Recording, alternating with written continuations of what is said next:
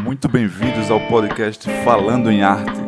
Este projeto foi realizado com recursos da Lei Aldir Blanc Rio Grande do Norte, Fundação José Augusto, Governo do Estado do Rio Grande do Norte, Secretaria Especial da Cultura, Ministério do Turismo e Governo Federal. Aqui vocês encontrarão entrevistas com personagens da cultura de Parnamirim. Eu gostaria de agradecer primeiramente a esse convidado de hoje, que é um ativista cultural aqui de Parnamirim, que realmente movimenta essa cidade. É o nosso amigo conhecido Tocha Lopes. E eu queria pedir que, a ele que primeiro se apresentasse para quem está nos ouvindo, para as pessoas terem uma ideia de quem é Tocha Lopes, de onde ele veio e como ele chegou em Parnamirim. É, meu nome de registro né, é Ednardo, em homenagem ao cantor cearense, Ednardo, que meu pai gostava muito. Eu, eu safei, né? Meu nome ia ser Creedence. Eu também gostava da banda, alguém deve ter ali feito um questionamento com relação a esse nome. Meu nome é Ednardo, nasci em São Lourenço da Mata, em Pernambuco, né? região metropolitana de Recife. É, as margens do Capibaribe, me orgulho muito de ter, da maternidade que eu nasci ser a, na margem do, do Rio Capibaribe. É, mas cheguei em Parnamirim em 81, nove meses de, de idade, muito novo ainda. Não tenho nenhuma memória é, de infância, de, muito novo, né? Cheguei muito novo. E vim morar na Doutor Luiz Antônio, na, chama de, da beira da linha, do próximo ao portão da, da base, né? Hoje é a 10.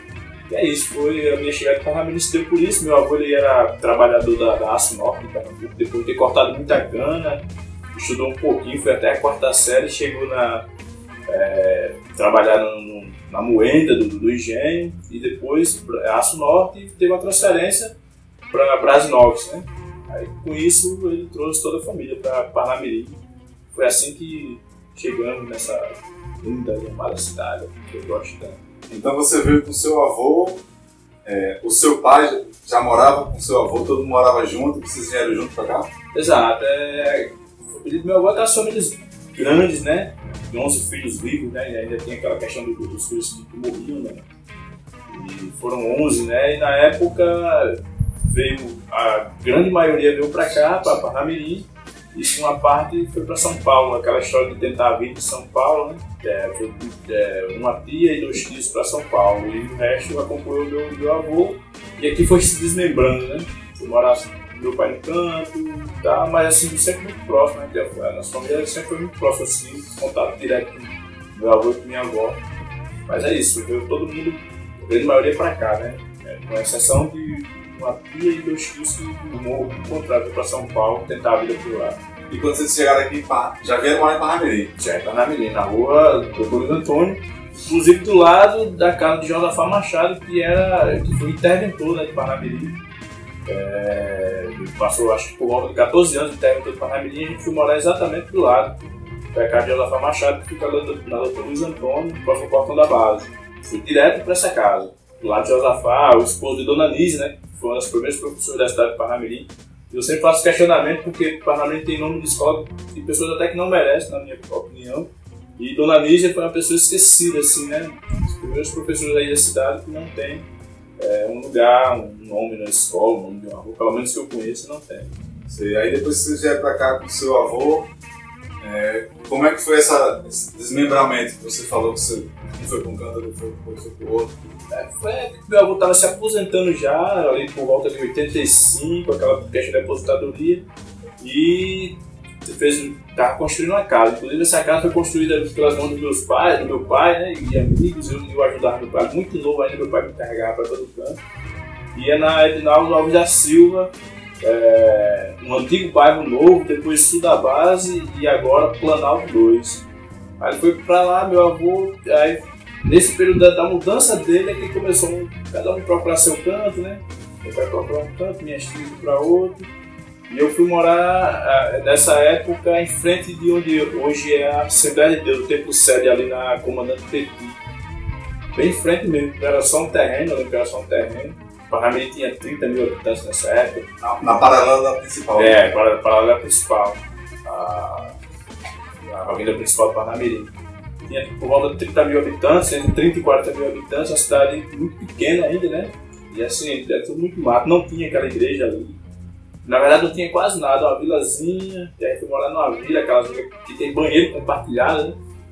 E é isso, aí depois a gente virou meio que nômade, assim, aí essa coisa de aluguel complicado, morando depois, voltamos pro sul da base, antigo sul da base, depois a gente foi morar é, ali por trás do posto Pinheiro Borges, eu esqueci o nome daquela rua agora. Depois voltamos para a avenida principal, para bem perto da, da primeira da Assembleia, é, e ficamos assim, pulando de um canto outro até uma época de conseguir uma, uma, uma casa própria, né? Eu morei, eu morei em muitos lugares do Parnamirim, assim. A questão do, do, do, aluguel é bem complicado, né? Hoje menos, né? Hoje tem alguns incentivos e tal, mas na época não dá. Na época não tinha e a gente passou por esses terrenos de aluguel. Mas de certa forma, hoje eu vejo como um ponto positivo, conheci muita gente, morei em vários lugares é, meu pai é engraçado, mesmo depois de ter uma casa própria, ele, ele vivia querendo vender a casa para se mudar, se acostumou com a coisa de estar tá se mudando. Engraçado isso. Mas você lembra, porque nessa época de Parramirim, eu acho que também tinham poucas pessoas que eram donas de terrenos ainda, né? Você lembra quem eram os donos dessas casas que vocês alugaram? Eram é, pessoas. É, a primeira casa era Dona Lisete, né? É, é, bem poucas pessoas, grande latifúndio, né? Na verdade, Parnamirim era, era quase toda da viúva Machado, né? João Machado e depois, a posteriori, ficou com a viúva, que é conhecida como a viúva Machado, uma figura lendária, né? E as pessoas foram se apossando desse, dessas terras, de grandes, grandes é, nichos de terra aqui em Parnamirim. E assim, as terras de poucas pessoas, né? Ainda hoje tem, tem, tem alguns pequenos latifúndios na cidade, e algumas famílias mais tradicionais. O pessoal dos Gomes de Caixa, né, tinha muitas terras em Parnamirim. Depois de Avil Machado, acho que foi quem mais concentrou terra nessa cidade. E é isso. Essa galera, Dona Vera, morou na casa da Dona Vera, tinha essa a vila de Pedro Jacurau, tem essas coisas assim, Parnamirim, não tem mais, né? Assim, ou, ou bem pouco, assim, deve ter algum, algum canto mais, mais afastado que ainda tenha, mas era bem tradicional isso. A vila de não sei quem, a vila de Souza, a vila de tal, tem essas coisas, né? Foram cada dessas vezes. Mas aí, desde que vocês vieram pra cá, quando é que você voltou a visitar Pernambuco? Pernambuco a gente é sempre. Pernambuco é igual a Meca, assim, o cara tem que estar sempre voltando por lá. E eu, em 86, 87, a gente é, minha mãe é, foi passar um período em Goiânia, né? Que era a terra do meu avô. E eu passei por volta de uns oito meses lá em Goiânia, de 86 para 87 ali. Uma época bem riquíssima assim, na minha vida, porque Goiânia é a terra do caboclinho, né? E tinha muito é, caboclinho à noite. Minha mãe levava a gente para os caboclinhos, e a gente via lá os caboclos de lança, aquela dança, tudo. É fascinante, eu tenho isso tudo na minha memória, muito, muito vivo ainda. Eu acho que é por isso que eu gosto tanto dessa, dessa música assim, mais, mais tradicional do Pernambuco, Jano Maracatu, Caboclinho, a dança de um bigado em geral, né? Ah, gosto muito disso. É com esse período, acho que por quase um ano no Goiânia. Foi muito bom esse período. Já lembro que meu irmão levou um, uma furada do, do lança do caboclo lá, hein? olhando lá e teve um bobeiro, levou uma lançada do caboclo lança. Uma bobeira foi um acidente. É, um acidente. Ou foi de propósito? Não, de propósito não, foi um acidente mesmo. Menino, né, tá sempre ali correndo, aquela brincadeira toda, e era bem movimentado, né, aquela dança que cara E acabou acontecendo isso. Aí, período bom, Goiânia, né? Tá, tá massa. Aí você, você falou dos irmãos, você tem quantos irmãos? Tem um, Léo. Doutor Léo. É, só um. É, então foi. É, destoado da. É, normal, né? Na eu, época, acredito, eu acredito que é, assim, a galera da geração do meu pai viu que essa questão de, de ter muitos filhos era muito difícil, né? Minha, avó teve, teve, se eu não me engano, 12, 12 ou foi 14. E aí morreu alguns, assim, teve alguns abortos, é, aborto, né? Nessa época era bem complicado. Teve é 11 natural, filhos né? e, e, e, criar 11 filhos é bem complicado, né? Acho que é, tem um pouco mais de, de informação, né? já uma geração à frente e resolveu ter, ficar ali nos dois. Ainda deu muito trabalho. É, mesmo, mesmo, assim não é, não é tão comum, porque dois filhos o pessoal começou a pensar em ter assim já anos 90 pra cá, talvez 2000, assim, porque tipo, quatro filhos era, Eu acho que Ainda pai, era comum. meu pai estava à frente né, É. da, da própria época, assim, com relação a ter filhos. Ele, ele, ele falava, né? Pra ter dois e tá ali, do que ter vários e, sempre dava toque pra gente também. Cuidado, que é complicado ali. então, Sempre tava, tava ali. Aí aqui em Parnamirim, quando é que vocês estabeleceram assim o, o endereço o endereço que vocês ficaram mais tempo nessa época? Aí assim? veio se estabelecer já há pouco tempo, né? 10 anos atrás, é, ali por volta de 2010, porque eu, no ano, no ano 2000 comecei a trabalhar na, na Saco Plástico, empresa de Panamiri, e tava naquela febre, né? Galera tudo jovem, comprar moto, comprar moto, sei disso, aí eu vou comprar um terreno, aí comprou um terreno lá, na prestação, perder de vista, e muito lá na frente, em 2009, a gente começou a construir, né? Aí, se mudou pra, pra casa, não tinha nem piso, né? nem, Ah, então você comprou o terreno antes de 2009. É, eu. Não, o terreno eu comprei em 2000. Comecei a pagar em 2000, né? Aí, dois anos de prestação de pagar terreno. Eu trabalhava exclusivamente para pagar esse terreno. Eu acho que foi uma, das poucas coisas que eu acertei na minha vida que eu comprei esse terreno. Aí lá em 2009 a gente começou a construir, né? Aquela dificuldade, levanta uma parede, para ali um metro de altura, tudo vai, vai. Quando cobriu, aí pagava aluguel. Disse, não, agora o dinheiro do aluguel vai rebocar, botar piso. Foi assim, 2010 foi que a gente realmente se estabeleceu no lugar, que é onde hoje eu moro, no, no bairro de Liberdade, né? É, onde a gente ficou mesmo, o pé ali. É o canto que a gente meio que sossegou com relação a essa, essa vida nômade de aluguel, né? Foi, foi importante sabe, essa fase, porque é, se mudar de seis, seis meses de ano em ano é complicado pra caramba. Mas o. Então até 2010 vocês ficaram mudando. Aluguel. Eu morei aqui em Parnamirim, acho que em 15 casas diferentes, no mínimo. Sempre mudando, mudando, mudando. Na, na, na Doutor Luiz Antônio eu morei- eu em quatro lugares. né? Na Avenida Principal eu morei em dois. Vários lugares, muitos lugares assim. Complicado, você às vezes estava num canto, ah, aqui é legal, daqui a pouco não, vai ter que sair. Tempo. Lá vai.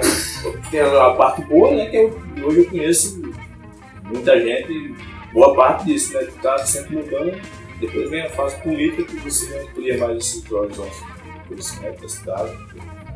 Mas aqui em Parnamirim é, você mudava muito de casa, mas mudou muito de escola também. Também. Como é Foi essa, essa formação. Eu estudei primeiro no Costa Silva, tinha o pré, né? Antes da primeira vez tinha o pré. Estudei no Costa Silva, depois fui pro presidente Roosevelt. Do Roosevelt eu estudei no Augusto Severo, do Augusto Severo fui pro Maria Cristina, do Maria Cristina fui pro LA. Mas essas mudanças, qual é o- quais os motivos dessas mudanças? É, é, Era é, questão do, do endereço? É, geográfica mesmo, assim, ah, tô morando agora aqui perto de tal canto. Aí procurava, porque não tinha a facilidade que tem hoje, né? Assim, de transporte para a escola. Você ia no pezão mesmo, de a pé, e era preferível é, ir para uma escola mais perto de casa pela, pela distância mesmo, né? Aí mudei muito, Presidente Rúlio, Augusto Severo, LA, voltei depois para Costa Silva, depois voltei para LA, no Caíque, Qual foi a última que você estudou? a outra foi o Caíque. Foi onde eu finalizei, né? Terminei o segundo grau. E quando é que Ednardo virou tocha? Virei tocha no Costa Silva. É, com o Fábio, a professora Lienai e alguns colegas. Eu pintei o cabelo, era no carnaval, pintei o cabelo de vermelho. Chego na escola, cabelo vermelho. A professora chegou o homem tocha. pronto. Foi igual a visgo de jaca. Pegou e nunca mais saiu. Isso com quantos anos? Eu tinha 16 anos. Isso foi em 96. A Lienai é essa, Lienai? Não, a Lenai. Eu moro aqui na Coabinal, ela, inclusive. Faz tempo que eu não vejo professora de matemática. Gente finíssima. Me ensinou muita coisa além da matemática. Coisa de caráter mesmo, de pessoa louvável, uma professora diferenciada. E aí foi aquela história de o apelido pegou porque você não curtiu ou Não, Você eu não até ligou e curti, mesmo assim eu até pegou? curti porque eu, eu era um adolescente muito, muito tímido, quer dizer, eu era um adolescente tímido, agora eu sou um adulto muito tímido, né? E o Tocha virou meu um personagem que eu me escondi ali por trás dele, assim, escondi um pouco da minha timidez. Tocha era mais extrovertido e tal, tirava onda. E eu, o Ednardo é um cara sempre mais, mais recatado, mais timidão, e eu achei legal. Achei legal mesmo, o Tocha. É. Eu, eu me escondi por trás dele. Criou uma lenda, né? É, criou uma lenda. Aí tem, tem, tem uma diversidade de, de, de, de, temas aí pra, pra esse assunto do, do, cabelo, do, do nome tocha, né? Tem, tem algumas pessoas que falam outras coisas, mas a, a realidade é essa, foi pelo cabelo vermelho. Mas aí a imaginação das pessoas é até legal, cada um imagina uma coisa. Nessa, nessa época que você montou, ou que você pintou o cabelo vermelho pra curtir o carnaval, era aonde você esse carnavalzão do Pirangi, né? Carnaval, carnaval Tradicional, né? tradicional carnaval do Pirangi, aí pintura da lente, foi lá no Rio do Pirangi, todo mundo pintando, eu vou pintar também, aquela onda de adolescente, né? todo mundo se divertindo ali, e pintei. Cheguei em casa, quase apanho da minha mãe, e aí Apanha? quase apanho. Teve que ter um diálogo lá, um argumento bem fora, aí carnaval e tal. E teu, teu pai não Ah, meu pai, meu pai é. Tinha uma onda hippie, né? Nos anos 60 e 70, ele entendia melhor. Eu lembro até do episódio do meu pai, que eu acho que é até interessante de, de falar que é, ali onde é onde estou Lima hoje era a primeira DP de Parnamirim, delegacia, e tinha a cigarreira de João Maria do lado do Aliar. E ali todo mundo bebia ali, a gente morava pertinho. E os policiais bebiam uma também lá, né? Aí o policial chegou pro meu pai e pô, seu filho é um cara legal, um cara inteligente e tal, você podia pedir pra ele cortar aquele cabelo. Aí meu pai não tinha papo na língua me defendia demais, né? Ele disse, é, no dia que você pedir pra Carlinhos Brau cortar o dele, aí eu falo com meu filho pra tirar o dele também. Carlinhos Brau pode porque meu filho não pode. Ele tava sempre me defendendo. Mas isso não era o caso do cabelo vermelho, não. Já, já era, já era o início dos dreads. Vermelho. Isso Já- já tava já- maior de 18 anos. né? É, não, a- a- por essa época, porque quando pintei de vermelho já foi a minha primeira leva de dread. Eu fiz dread três vezes, né? Ah, tava vermelho, aí eu já comecei a fazer dread. Ah, tá vermelho mesmo, vou aqui engatar dread aqui. Aí, da afirmação da negritude, né? E tinha essa coisa. Meu pai tinha Black Power na, na, na adolescência, eu vi as fotos, pô, legal. E, vou me afirmar aqui dessa forma, né? Não com essa consciência de se afirmar, mas é, com esses, é, com esses nomes de, de, de- de afirmação e tal. Mas era uma, uma, uma forma, hoje eu vejo que era uma forma de me afirmar como, como minha negritude mesmo, eu achava bacana. Sempre achei legal ser negro, apesar de ter uma pele tanto quanto clara, mas não considero que sou negro. Isso desde criança que tem esse debate em casa, com meu pai, com minha mãe, sempre teve essa, essa conversa. Meu pai sempre falava sobre essas questões de racismo e tal. E foi um- uma das influências para me ter esse. Da coisa dos drags. Mas o. Você falou aí do, do policial que abordou seu pai meio como. querendo uma- Ah, conversar, brincando e tudo, mas de certa forma por trás ali tinha uma, uma visão dele, né? Uma visão racista. Uma visão racista e. Tem muito Aí, problema como é que isso, você né? teve. É, como é que isso que eu ia perguntar, como é que você. O que, que você viveu assim que você pode compartilhar assim, sobre racismo? Assim? Desde essa, esse tipo de, de afirmação de como se fosse uma brincadeira até coisas mais É, sérias. Eu já tive meus cabelos puxados, de repente, aquela coisa de, chama de barco dele, né? Aquela averiguação, o cara puxar meu cabelo, mandar cortar, já mandaram deitar no chão. Eu sei por nada, eu lembro, isso era 2000, e 2001, tava indo pra casa na linha do trem, parou uma viatura, o cara apontou a arma, nem desceu do carro, mandou levantar a camisa, levantei, mandou rodar, rodei, mandou sentar no chão, sentei, o cara mandou descer rolando no lixo. Aí eu indaguei, né? Não, não vou descer rolando aqui porque eu não tenho nada de errado. Mas aí o cara, né, foi trabalhador e tal, tem que me argumentar, assim, pra muita coisa. De estar nos cantos, de mandar ir pra casa, e puxão de cabelo, eu levei, nossa, vários, vários, assim, porque eu tenho um dread, né? É mesmo você tem que, E você tem que provar que é inocente. É, né? Ao e- contrário do que diz a Nunca roubei ninguém. Aí eu vejo gente de terno e gravata roubando, branco e tal, não sei o quê. Era, exatamente. Eu, a, toda, a toda a minha vida eu, eu tive que provar que eu era. Eu não era aquilo que imaginavam de mim, né? Eu, eu tive muito, muito problema com isso. E ainda tenho hoje. Hoje eu ando de moto, eu, paro do lado de um carro, automaticamente eu venho pro carro sobe. Isso é fatal. Hoje eu entendo, eu entendo, né? Eu entendo que o problema tá, é, tá nas pessoas, não em mim, né? O problema do racismo é dela, não meu. Eu dou risada com isso. Aprendi a rir pra não chorar, né? Porque é complicado. Eu passei por muita coisa complicada. E chegar nos cantos, cara, vamos tirar foto, tu, ah, tu acha que tá chapado, ele volta. relação à droga, porque é negro, porque tem cabelo, porque tem dread. É, é complicado, é complicado. Deu uma certa melhorada, né? Assim, questão do debate, aí o debate está é, colocado, já foi bem pior, mas ainda tem um caminho longo demais a percorrer, porque é complicado. Ser preto e pobre e nordestino é complicado. Mas o. Você falou que você, o último na escola você estudou foi o Kaique, né? Você tem ah. no segundo grau lá tá? É. Nessa época você já, já tinha esses questionamentos é, com você, assim, de questão de de preconceito, de seu lugar na, na sociedade, a forma como as pessoas lhe enxergavam ou lhe tratavam, ou você foi vendo isso depois, depois dessa época do se formou? Como é que foi isso na questão de formação? Eu sempre teve, né? Na escola mesmo, já teve, já teve professor de mandar eu cortar o cabelo. Dizer que o cabelo que eu uso é, seria cabelo de maconheiro. Olha, esse é cabelo de maconheiro. Na escola, né? Pô, professor, o senhor estudou tanto, né? Pra ele tá com essa, esse papo pronto. Mas aí, é, eu acho interessante porque, assim, você ter essa visão é, não é comum, assim, porque muita gente não deixa o cabelo igual o seu, ou não deixa de ter dread ou qualquer outro tipo de cabelo, porque inconscientemente ela vai assumindo isso, né? Pessoas negras mesmo. Ah que tipo, ficam sempre com o cabelo raspado porque acham que o cabelo dele não pode ser grande porque o cabelo dele é, é diferente do cabelo fino. Reproduz, né? Reproduz a, o, o, racismo, né? Tem muito na história é, dos negros isso, né? O pessoal se aproximava muito do, do, do, do patrão, né? Do, seu dono, que tinha dono, né? O escravo tinha dono. Se aproximava dele e começava a ter atitudes de branco, né? Para parecer com ele, né? Inclusive esse racismo que eu vejo muito aí, pessoal ah, o próprio negro tem racismo com o negro.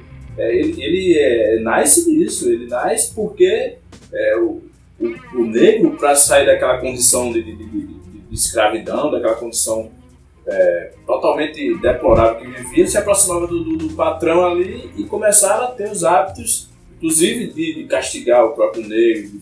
Né? É, Existem relatos, né? Tinha negros muito próximos do patrão que ia para a África comprar escravo, cara, né? Então, uh, hoje em dia se reproduz muito isso. E as pessoas rapam o cabelo, querem é, parecerem brancas, justamente para é, não passar por, tipo isso que eu, que eu, que eu passo, né? No teu ouvido. Ah, onde eu chego, as pessoas ficam olhando, eu chego no balcão, a pessoa disse, esse dia que comprar um parafuso, cheguei, o cara tava aqui no WhatsApp. Quando me viu, ah, meteu o telefone, pô, cara, foi roubar, não, comprar um parafuso. Eu passo por isso direto. Aí exatamente por isso, eu acho que essa galera, ela, assim, é, rapa, cabelo e tal, pinto, então, enfim, é, tem atitudes e, e começam a fazer coisas para que não, para fugir um pouco dessa, dessa, dessa, dessa coisa, né? E eu até entendo, né? Eu até entendo porque a, a escola não forma de verdade, né? nem forma. Nem forma, nem forma. Ela deforma, na verdade, porque Deveria ter, isso deveria ser uma pauta na escola, né? Saber da RTV, da nossa função, que é que a galera sofreu de verdade. A escola conta uma história bonitinha demais, é tudo mentira. Mas aí onde é que você, você frequentou essa mesma escola que essas pessoas que você está dizendo aí, de certa forma, frequentaram. Então, onde é que você acha que foi o diferencial ali na sua vida? Na escola, em casa? Onde é que foi que deu caminho diferente para você perceber a vida de outra forma? É porque eu sou um privilegiado, lá em casa não tem televisão. eu com, com seis anos de idade, sete anos ali mais ou menos, é, o pessoal tinha uma biblioteca na minha casa. Se juntou, tinha uns punks aqui em Parnamirim, né? Genilson, Marconi, meu irmão que é Léo, é, galera e tinha um, um núcleo, Núcleo Libertário de Parnamirim. E o pessoal é, tinha uma biblioteca, essa biblioteca era instalada na minha casa, tinha dois cômodos ali o cômodo praticamente era livre disso. Como é, que, como é que era o nome da. NLP, Núcleo Libertário de Parnamirim. Assim, quem é que organizava isso? Era Léo, Leonardo, meu irmão, era Marcones, Joab, Carlos, Davi e a Súlia, né, Genilson, hoje jornalista Genilson, Genilson que na época tinha o nome de Açúcar. Aí nessa época a sua casa era onde? Eu morava na Felizardo do Muro nessa época. Ainda lembro uma casa, dois quartos, era uma, uma casa não, né? Era um, no fundo de uma casa tinha lá dois, dois cômodos e o pessoal instalou lá em casa uma, uma, uma, uma biblioteca. Um montão de livro lá, lembro, pensamento de Nietzsche, de Fidel, não sei quem, de Gandhi. Aí meu irmão saía de casa e dizia que não era pra me tocar no livro dele e nem mexer no disco, nem no livro. Isso você com quantos anos? Eu tinha uns 7 anos, 6, 7 anos. Aí ele disse que não era pra me mexer no livro dele, no disco e tal, não sei o que. Quando ele saía de casa, eu botava um disco e pegava um livro. Eu li muito livro de, de pedaços assim. Li 10 páginas, com medo dele chegar. E... Eu acho que ele usava uma psicologia reversa, ele dizia pra ele não pegar, que era pra eu pegar. pegar, é. E eu achava massa as capas dos discos, né? O Gênesis, escutei demais. Eu escutava o disco mais pela capa, achava as capas bonitas, assim, isso deve ser massa. Eu ficava escutando. O Jetro Tull foi minha Xuxa, né? E o... Mas aí quando, ele, quando eles fizeram isso lá na sua casa, nessa biblioteca e tal, como é que foi com seu pai e sua mãe? Eles falaram com seu pai, seu pai liberou, ou já só fez mesmo e pronto? fez dela. Meu pai era sempre boa, né? Aquela, eu naquela onda hippie, né? Sempre tranquilo. E assim não tinha nem muito o que dizer também, né? Porque a gente não tinha nada, a biblioteca era tudo, né? A gente veio ter televisão, eu tinha, eu quase não tinha idade. Por isso que eu sou privilegiado. A televisão não me deixou tão burro, né? Mas você tem acesso à televisão aonde? Eu ter acesso à televisão, eu tinha uns 9 anos de idade. Eu, a gente foi morar, a gente foi morar lá na, Aldovio da Silva, é, eu fui trabalhar numa padaria que tinha vizinho, né? Vim sacar bolacha, arrumar pão na bandeja pra de Tarcísio. Por- Porque aí no final de semana eu ganhava uma grana, que era pouca, e ainda levava o pão todo dia de noite pra casa, era massa, rapaz. Aí lá tinha televisão, aí nos, nos intervalos, nos intervalos aí a gente ficava lá vendo um pouco de televisão, naquela típica cena de interior, né, na janela assim, vendo pica-pau, era massa. Aí, eu, acesso aí, mas em casa mesmo, de televisão, eu tinha quase 20 anos de idade. E eu, hoje eu vejo que era massa. Todo mundo fala hoje, eu acho legal quando o pessoal fala no, no- Facebook, ah, o Cavaleiro do Zodíaco, eu nunca vi Cavaleiro do Zodíaco. é, quem não viu isso aqui não teve infância, pô, não tive infância, não vi isso. Infância era pinhão, baladeira, correr dentro da base, ia pra casa da minha avó, ia andar dentro da base, que era cerca, né? Gente ia pra dentro da base, pegar fruta, castanha, vender é, ferro velho, seu Jorge Seco. Seu Jorge Seco era massa, não tinha nada, se você desse uma nota diferente a ele, ele sacava. O bicho era fora. Mas é isso, minha infância foi isso. É, o livro meu irmão disse, que ele me proibia de ver, mas eu via tudo. Eu li resto, era demais. Demios, Demios, até hoje, de vez em quando eu leio de novo, eu leio, leio na minha infância. E a Tutu foi minha chuva. É isso, era entre isso, jogar bola na rua, pinhão, pipa, e essa foi infância para a vida. Brincar nos pés de Josafá Machado, contando história do Paraná. Basicamente isso. Você falou de Josafá Machado.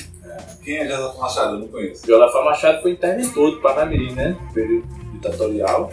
Os caras que. que, que eram, é, tem um prefeito hoje, o interventor era como se fosse um prefeito, mas biônico, né? Sim. Cara educado, assim.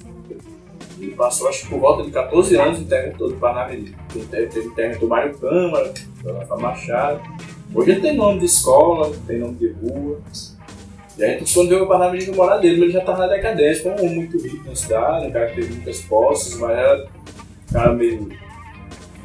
É, aquela política, né? De a terra reparando, essas coisas, acabou meio que quase sem nada, assim, já foi muito pouca coisa do que outrora é, tinha, né? Mas parece bacana, Josafá, eu lembro mais, Getúlio, Getúlio era meio malucão, filho dele. O pessoal tinha amigo dele. Como é que você. A sua lembrança dele assim, como é que ele era visto pela, pela população assim? Como é que ele era? Ele era bem visto, pessoa prestativa, fazia favores e ajudava pessoas. Era um cara muito bem visto, popular. Eu lembro, criança, a gente ficava brincando lá na calçada, que era vizinho. E ele, os mais velhos, meu pai, minha mãe, a dona Lígia, Nésia, Miro. É, ficava conversando lá, os adultos, né? E a gente ali brincando, e era uma pessoa muito popular, todo mundo que passava parava, conversava, cumprimentava, era uma pessoa bem vista na cidade. Então você morou, Era, era carismático. você morou perto Vizinho. do interventor. Vizinho. Vizinho interventor. Vizinho mesmo. Que era a casa Dona Lisete, que era a casa de que morava, e a casa de Josafá na esquina. Tem lá até hoje a casa. Só um pouco prejudicada a fachada, que é uma casa que tinha uma arquitetura que tinha uma, uma ponta em cima, o pessoal derrubou a ponta aqui em cima e deixou ela quadradona, mas ainda conserva as telhas inglesas. É um- uma coisa até que Parnamirim deveria ter um cuidado maior, né? Essa questão da arquitetura da cidade, que ao longo do tempo tem sendo deteriorada as coisas mais antigas. A de Josafá ela conserva todos os as coisas época, tirando a fachada. E ele morou ali na rua Getúlio Vargas, perto do cemitério também, que é uma casa que está lá até hoje e ela tem aquelas formas do, do Palácio do Planalto. É, coisa assim, do, do Palácio do Planalto. E a casa ela, ela tem esses traços do, do Palácio do Planalto. Fica perto de- Ali, antes do cemitério, você indo da PR para o cemitério, é, um pouco antes do cemitério, do lado esquerdo, essa casa, bonita. vale a Mas tá o quê? Tá Tá conservada, não, tem pessoas morando, mas conservaram toda a arquitetura da casa, subiram um pouco o muro, porque Parnamirim virou uma cidade meio violenta, né? O pessoal todo subindo no muro, mas a casa conserva as características, características, característica original. E é baseada lá no Palácio do Planalto? Aquelas, o seu nome daqui. Depois dele, você lembra quem foi o, era o prefeito, na época ainda interventor? Depois dele já veio o prefeito? Não, ele sempre foi interventor, ele não teve título de prefeito, não. Mas depois dele, outra pessoa que veio, veio já como prefeito? Como é que foi? Já, depois dele, já, já foi prefeito. Deu Clécio Marcos Lucena. Foi o primeiro prefeito da cidade. Então, quando, quando ele interventor ainda, ele foi quanto tempo, você lembra? Acho que foi, foi um cara por volta de 14 anos. Parnamirim, na verdade, não, não era. é, não tinha emancipação ainda. né? É, sim. Era como se fosse um sub- sub-interventor. né? É, tem. A emancipação do Parnamirim é 58. Foi 58, é. Certo, eu que não estou enganado, eu acho que é 58 mesmo. Fez 62 anos agora, é 58. É, 17 de dezembro de 58. Foi até na Paris que foi acreditado. É isso mesmo. Aí depois veio o Dioclésio Marcos, aí eu não sei a ordem direitinho dos prefeitos não. Mas sei que o Dioclésio Marcos Lucena foi o primeiro, né? E até o Hospital do Parnamirim dá nome, né? Tem um nome, Dioclésio, Dioclésio Marcos Lucena. Não, então o interventor, você morou perto? O nome dele? Josafá Machado. Josafá, quando ele interventor, o Parnamirim já era uma espada. Não, é, na época que a gente morava no lado dele já não era mais, ele tinha só história, né? Ele tinha sido, ele não era sim, interventor sim, sim, sim. na, na, na- Não, porque eu entendi que o. Na época ele era como se fosse prefeito biônico. Porque na época era prefeito biônico, né? Na, na, na ditadura. na- Quem era o prefeito na época dos anos 80? nos anos 80. Ali, quando você chegou por aqui, você lembra? Eu, eu acho que era Netão, mas eu não- lembro assim da época, eu lembro já depois de Bandeira. Ah, então- Bandeira de Melo. Bandeira que morreu em 80 e... Não, foi 92. Bandeira acho que morreu em 92. Mas a, a- quando eu lembrar mesmo de, do prefeito que era fulano era Bandeira. Ali no final dos anos 80. Então Josafá, você só sabia que ele tinha morado ali? Não, mas... eu já eu conheci, mas não como interventor. Ah, entendi. Ele tinha sido contado as histórias da cidade. Você lembra que época ele foi interventor? Não, não lembro de que ano a que ano exatamente não. Mas na época que ele foi interventor, não existia Parnamirim ainda, emancipado. Eu acho, eu, eu não tenho certeza eh, agora, não, não vou lembrar, mas eu acho que ele pegou um período, uma parte do período que não era cidade, emancipada, e foi até. A transição. É, pegou ali a transição. Logo depois teve Teoclésio. Ele pegou uma época ali ainda da, da, da, da cidade emancipada. Ficou ali, né? Como indicado, não era prefeito. Depois é que vem. Entendi. Agora, falando assim ainda sobre a sua formação, você mencionou aí que a questão do- da biblioteca que fez na sua casa, que seu irmão dizia que você não podia ver os livros nem ouvir os discos. É, depois disso, qual foi o próximo passo ali que fe- fez diferença na sua formação? Eu, eu fui companheiro fiel do meu pai a vida toda, né? Assim, eu muito cedo ali ele me levava para pintar, bicicleta, bagageirinho, onde ele ia. Isso foi muito bom também para minha vida, porque aprendi a pintar, né? Até hoje ganho grana pintando. Pintando casa, pintando letra. Deu uma passeada pelo grafite. Enfim, eu, me ajudou assim muito é, andar com ele, porque eu aprendi. Ele me deixou, ele deixou daquela geração, aquela galera que herdou a profissão do pai, né?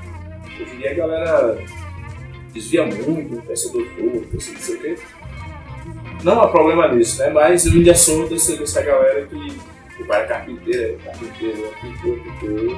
Eu sou pintor de profissão. Né? Mas quando vocês vieram pra cá, é, o seu pai já começou a trabalhar pintando? Ele já, ele já pintava meu, meu lá? Meu pai pintava lá, ele trabalhou no Aço Norte também, com é, fogo, fogão no Aço Norte.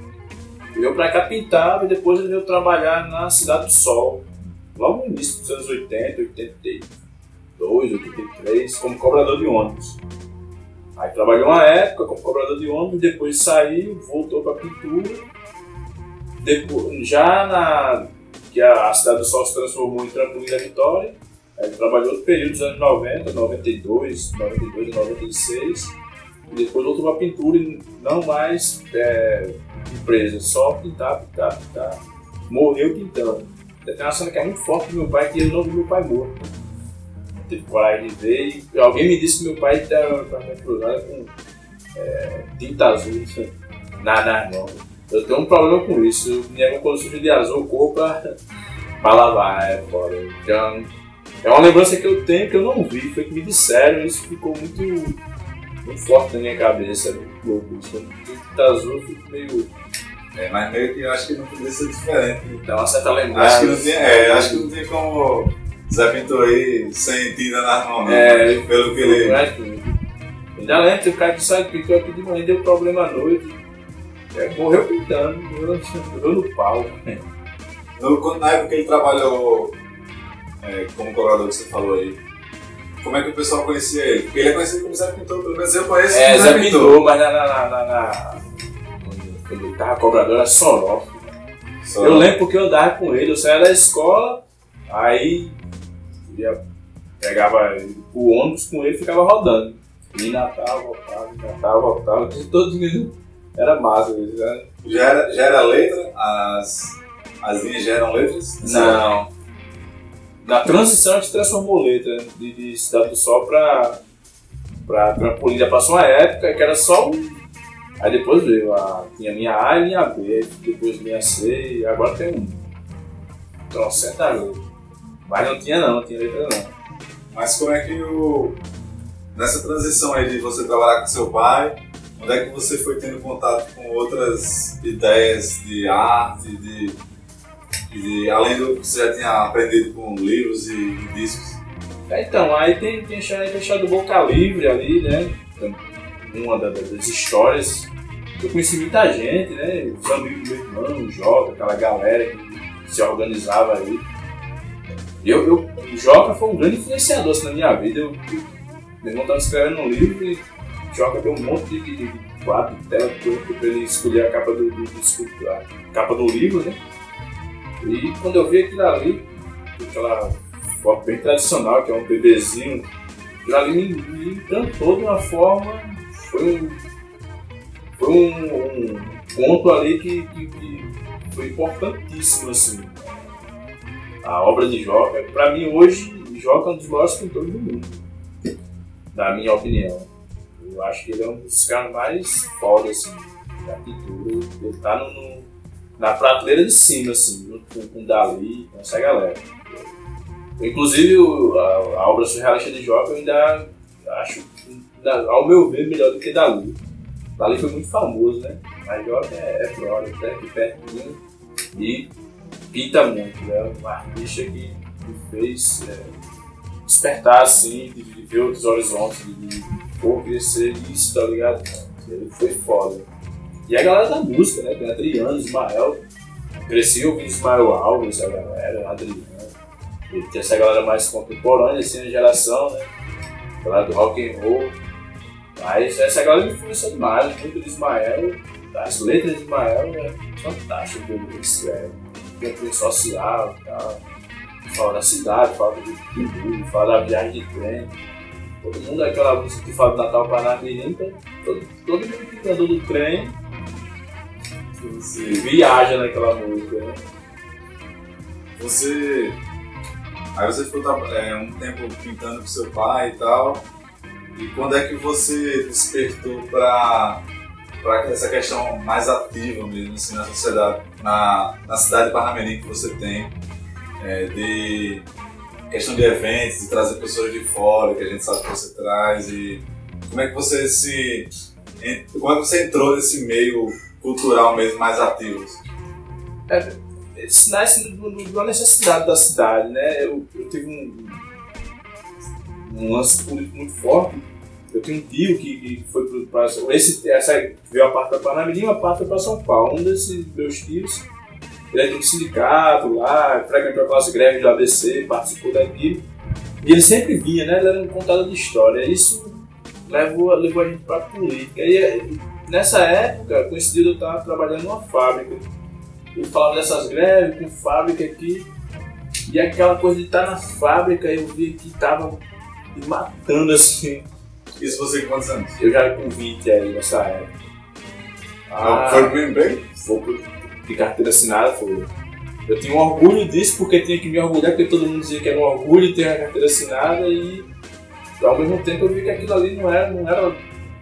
E comecei a investigar coisas ver outras possibilidades. Aí quando, quando saí, aí comecei a olhar para a cidade com um olhar mais, mais apurado vi que faltava muita coisa como ainda falta, né?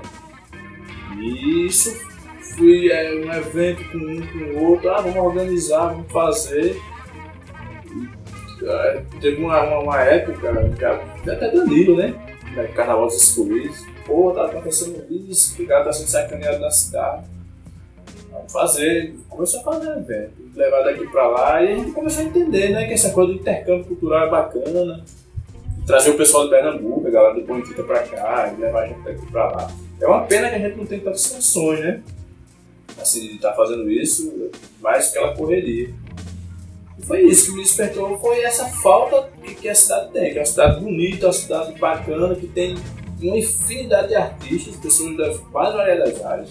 Gente da escultura, da escultura, pintura, música, enfim. Uma gama de artistas nessa cidade e até hoje não, não, não, não tem os espaços é, devidos para essa galera. É um teatro que ainda acho subutilizado. Foi é, bonito teatro, não tem você um teatro, não tem, não tem uma tela. Você tem um não tem Não tem espaço que possa ter sarau. Não, os espaços tem, né? não tem os incentivos é, adequados. E é isso, eu, eu senti essa falta, me achei nessa, nessa. Agora a leitura também faz parte, né? É importante porque você começa a ler algumas coisas você vê que as coisas poderiam, poderiam ser diferentes. A gente leu muita coisa do revolucionário lá, livro do meu irmão. Ter bebido daquela, daquele livro foi, foi muito positivo. Que levou a isso, né? Enxergar o mundo de outra forma. Agora eu vejo coisa que me chamou a atenção agora nessa nossa conversa, assim, é que você, em nenhum momento você falou de Natal, assim. É que você tá muito ligado a Parramirim, né? Eu vejo que tá muito enraizado em Parramirim, assim. E Natal, como é que... Eu pergunto porque Natal tá muito perto e Parramirim é muito vinculado a Natal. Por que que Natal, de alguma forma, lhe influenciou ou não, assim? Porque isso me chama muita atenção, positivamente, assim, de você não ter mencionado Natal em nenhum momento até agora. É porque Parnamirim é melhor do que Natal. é assim, eu, eu acho mesmo, Parnamirim tem características históricas e, e artistas fenomenais. Não desmerecendo ninguém, né? Natal tem, tem grandes artistas, pessoas né, que cantaram Natal. Mas Parnamirim é diferenciado. Você escuta as bandas de rock de Natal e Parnamirim é diferente. Parnamirim tem um tchan mais, uma coisa a mais. E tem Joca, né? Que pra mim é um dos melhores pintores do mundo tá em Parnamirim. Os melhores que eu conheço estão todos aqui. Tem muita gente boa em Natal, respeito e tal, na prateleira de cima também. Mas Parnamirim é foda. Eu amo essa cidade. É, não, mas eu destaquei mesmo porque eu concordo com você. Parnamirim é muito, muito, uma característica muito pessoal, assim, muito própria, na verdade. É. E eu, me chamou muita atenção de você não ter mencionado Natal em nenhum momento, porque normalmente é, tem. É, é normal a pessoa ter vindo, no Natal, às vezes, questão das bandas dos caras e tal. Os caras têm que ir pra Natal pra fazer show e tudo. Mas a, você veio de, de Pernambuco e chegou em Parnamirim e tipo, você só falou em Parnamirim, É, cara. Parnamirim é fantástico, né? Parnamirim é uma cidade importantíssima. Eu acho que só quem percebeu que Parnamirim é uma cidade importante é o, é o Parnamirinense. Parnamirim tem um, um centro de lançamento de foguete da cidade mais próxima do, do universo é Parnamirim. Parnamirim é a cidade mais próxima da África. Parnamirim é onde, o- uma das cinco cidades, sem sombra de dúvida, mais importantes na história da aviação do mundo é Parnamirim. Parnamirim é uma cidade extremamente importante. Só que você chega nos Estados Unidos, tem, tem, escolas americanas que tem o tema do mural da frente da escola é Parnamirim. Você vai na, na sei aonde, Parnamirim, e e Parnamirim não dá o valor que deveria dar, né? Cidade com, com- esse grau de importância, a da aviação, aqui em Parnamirim é. A primeira mulher a cruzar o oceano é, pilotando um avião saiu de Parnamirim, de Parnamirim para cruzou, ela saiu daqui de Parnamirim. E ninguém sabe, né? Até porque tem essa história machista também, né? Que as mulheres são é, tá ali escondidas, a história.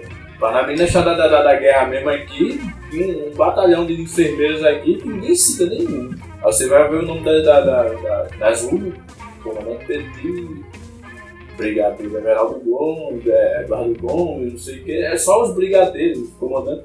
E as mulheres não tem. Não tem um nome de uma mulher da, da aviadora, um enfermeiro importante. Não tem. É o nome só dos caras, né? É, Tocha, você estava falando da, da influência que a biblioteca que você montou em casa teve com a sua formação e tudo. Você falou também da, da influência do seu pai, que você disse que se, não se soltava dele, né, e tal. E quando é que você começou a ter influência externa, assim, da cidade? Do seu irmão, provavelmente você teve essa influência da cidade, mas quando é que você começou a procurar é, o, o seu caminho, assim, na, em Barra-Mirim, especificamente? É, meu irmão trouxe muita coisa, né? Meu pai também, esse- é, com esses antigos de Parnamirim que conheci. E a partir disso a gente sai pro mundo, né? Teve o Boca Livre, que foi um, um espaço onde eu tive muito contato com a cultura da cidade, com as bandas da cidade, né? Com pintores, com o Joca, né? Primeiro com meu irmão, é, Joca veio através do meu irmão, mas depois conheci ele pessoalmente lá no Boca Livre. E foi um ambiente muito interessante. Teve Cantagalo aqui no Coabinal também, né? Que é um espaço de uma produção cultural muito interessante. E foi por esses caminhos e foi despertando interesses, né? A partir dessas pessoas, a música de Ismael, a música que é, aborda muito o aspecto social, né? E eu fui viajando nessas histórias e a parte disso, né? de- de- dessas influências desse pessoal, é, foi minhas influências primeiras, né? Assim, depois da- da- do meu irmão, depois do meu pai. É, é, essas lembranças que eu tenho desse pessoal que povoava minha mente na, na- nessa época. Eu, as pessoas, os primeiros ali, né? Você lembra, você falou do Cantagalo, é, do Boca Livre, né? É, você lembra a associação que você, você frequentava? Frequentei associação, fui de festas de rock até Chico bateu no bode. Vi de tudo na associação, tinha os rock and roll assim, bem, bem underground mesmo, né? Inclusive tinha uns que a gente pulava o muro, né? Falta de grana, e ali por trás, ali pela câmara, tinha, um- já tinha um lugar preparado para os pular ali. Ali já era a Câmara? Já, já era a câmara, a câmara, é, já tinha câmara. Mas é, um período de transição, né? realmente. A câmara veio para Coabinar, eu acho que nos anos 96, 97. Então foi a partir daí que você, É, que você lembra desse show da É. associação. foi para a associação, aí vem, vem para frente. No ano 2000 tem o Cantagalo, 2001, o Boca Livre, né? Boca Livre era atrás da, da, da igreja católica, na Senador João Câmara. Foi o primeiro, né? Aí, posteriormente, teve o outro aqui na, na Castelo Branco, lá do posto de Agnello, que foi o, meio que uma sequência, né? Que era com o Léo, depois mudou a administração. Ah, o Boca Livre era a administração de Léo. É, Quando era o centro. é. Aí ainda veio pra cá com o Léo, o Sérgio e Era lá em Sérgio. Aí depois mudou a administração. Eu não lembro, acho que foi Erval depois. Era Erval, tinha, tinha um sócio ali com Erval. Um dos sócios. Aí nessa época do Boca Livre, já na associação, ou já na Coabinal, é, já rolava show da associação. Já, inclusive eu trabalhei no Boca Livre, né? Na, na cozinha, quando tava todo mundo bebendo, eu tava lavando os pratos e, e para caipirinha. Depois daí eu, eu entrei na Sacoplast, né? Foi quando o Boca Livre veio pra cá, eu. Isso com quantos anos? Ah, fui aí, 21 anos. Eu não sei se foi uma sorte ou foi um azar, porque foi um negócio meio complicado. Aí eu entrei na Sacoplast, dali pra gente comprou um terreno a partir desse emprego. Mas aí, aí, aí vem a política, né? Aí na Sacoplast eu, eu fui cipeiro. O pessoal achou que eu era uma pessoa que falava, né? Que, que reivindicava ali algumas coisas. Mas você tava. Você ficou quanto tempo na Sacoplast? Três anos. Então logo no início você já teve essa, esse destaque aí, já foi cipeiro? Já, eu com três vezes na Sacoplast eu fui, fui, fui pra cima. O pessoal. Porque. Deu estabilidade. É, tem umas opressões lá e a gente deu, não deu tem um problema que eu tenho uma língua maior do que assim, vai falava. Aí teve a eleição da CIP, o pessoal achou que eu deveria ir para poder reivindicar algumas coisas para a galera. Aí fui eleito e tive uma estabilidade. Fiquei por três anos lá. Aí conseguiu algumas vitórias por lá, assim, brigando. Aí começou essa coisa mais política, né? Mas aí lá, ainda lá na Sacoplástico você depois terminou esses três anos, você saiu, você foi demitido? Eu fui demitido. Eu, pedi para que me demitissem porque não, não achava que ali era o ambiente adequado para mim, não sentia bem. É um tipo de trabalho, é, eu, eu dizia lá que era escravo do terceiro milênio, né? Porque você, eu acordava quatro e meia da manhã, ia trabalhar, chegava em casa seis da, da, da, da tarde, lá pelas, lá pelas Ave Maria, como diz ela lá, né? E só dava tempo de dormir de novo e acordar. E aí eu lembro até chato, né? Eu, eu tava me sentindo uma parte já da engrenagem da coisa, assim. Não, não, não vivi, passei três anos sem ver nada. Era só trabalho, trabalho, trabalho. E sono, trabalho. E o salário que não, não, não valia. Entra Max, né? A, a mais valia a força de trabalho não, não vinha no final do mês, não compensava o trabalho pelo que ganhava, né? Mas você saiu sem não, sem aí, nada. Não, eu tive todos os direitos. O pessoal. Não, mas eu digo assim, você saiu, você já tem outra coisa em vista, você saiu e não, o que eu acontece? saí pra ver o que é que o mundo tinha a oferecer. Mas eu não tinha profissão, né? Porque eu, eu, como eu era pintor, eu herdei essa profissão do meu pai. E é meio que eu. A, o, como eu me garanto até hoje, né? Então saí, voltei a pintar com meu pai, muito satisfatório. Pintar é uma coisa que eu nem considero muito trabalho coisa que eu gosto de fazer. É, foi a minha sobrevivência toda com, com, com, essa herança do meu pai, né, de pintura. É, eu, eu sabia o que estava fazendo, na verdade. Eu já sabia que ia sair dali e ia pintar a parede, ia pintar a letra, ia fazer isso. Era como eu me garantia. Aí não tive é, nenhuma preocupação, não. Na verdade, eu, eu quero, no momento eu estava querendo fazer sair dali, porque é um ambiente complicado. Mas, então você entrou mais com 21 anos? 21 anos. Saiu de lá com 24 anos. 24 anos, é. E aí começou a, a pintar e ficou. É. Depois trabalhou uma coisa. Não, pintura até hoje. Até hoje. E é uma coisa que eu nunca vou deixar de fazer. É, eu sempre quando vou no. Eu sento ali e compro um pincel. Tem que comprar um pincel. Eu sou viciado em comprar pincel e caderno. Eu tenho um monte de caderno que não tem nada escrito. Eu gosto demais de caderno. Não sei nem onde vem isso. Caderninho pequenininho, quanto até um kit. é, eu, eu, sou viciado em comprar caderno. É pra se precisar, né? É, eu. O caderno não sei onde é que vem não, mas eu gosto muito de caderno. Caderninho, caderninho, eu tenho um monte. Mas aí depois você saiu da. Começou, saiu da, da Sacoplástica, começou a trabalhar com seu pai e tudo. Nisso você continuava frequentando esses lugares que tinha é, som, continuar em contato com a galera da cultura. Exatamente. Aí como você é, reclamou que eu não tinha falado de Natal, aí entra a Rua Chile, né? Sim. Festival Mar, essas coisas ali.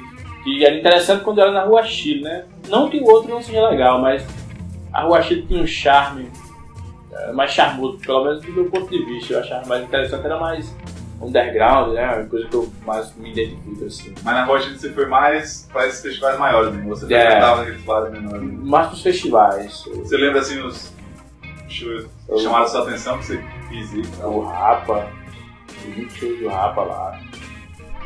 O show do Rapa era magnífico, demais. Aí foi muito show de reggae. Foi muito. Eu achei que por esses shows maiores, né? Assim, foi pra muitos. Mas assim. Em Parnamirim foi mais importante. Lá era massa, mas as coisas de Parnamirim sempre foram mais importantes, né?